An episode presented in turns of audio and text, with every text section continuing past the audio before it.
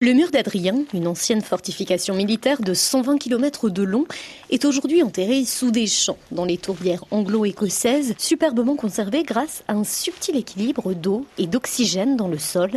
Andrew Burley, l'archéologue en chef du site de Magna, a les yeux qui brillent face aux vestiges. Le mur d'Adrien recouvre une surface très vaste. Les gens qui y vivaient formaient un groupe incroyablement divers, qui venaient de partout dans l'Empire, qui l'ont occupé pendant des siècles. Toutes les frontières sont riches d'enseignements sur l'humanité à telle ou telle période de l'histoire. Tout cela peut nous aider à mieux comprendre d'autres zones frontalières, d'autres communautés. Il faut le voir comme un, un coffre au trésor, nourri par des centaines de milliers de personnes pendant des centaines d'années.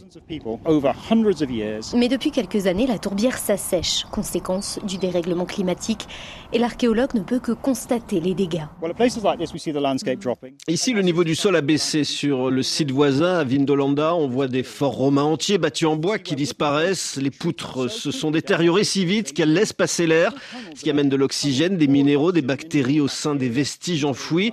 Et quand vous perdez le bois, vous perdez tout ce qui est documents, les tablettes d'écriture. Ça fait vraiment peur.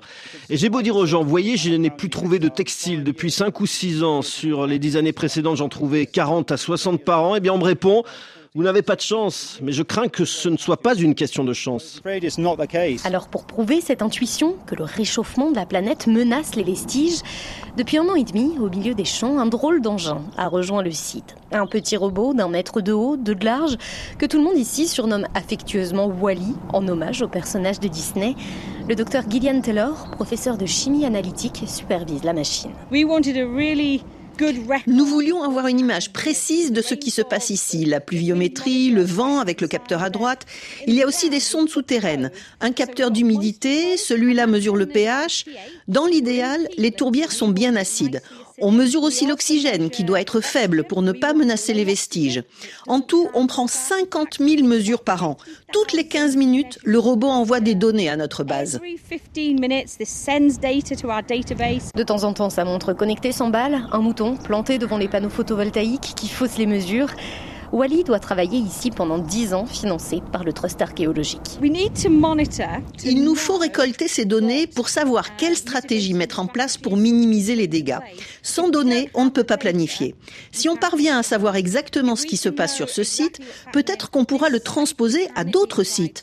Que faut-il mesurer d'un point de vue chimique, d'un point de vue climatique? Et aussi, comment montrer à ceux qui n'y croient pas que le dérèglement climatique a un impact? Avec les données récoltées, l'archéologue et la chimiste espèrent influencer la prise de décision législative et archéologique.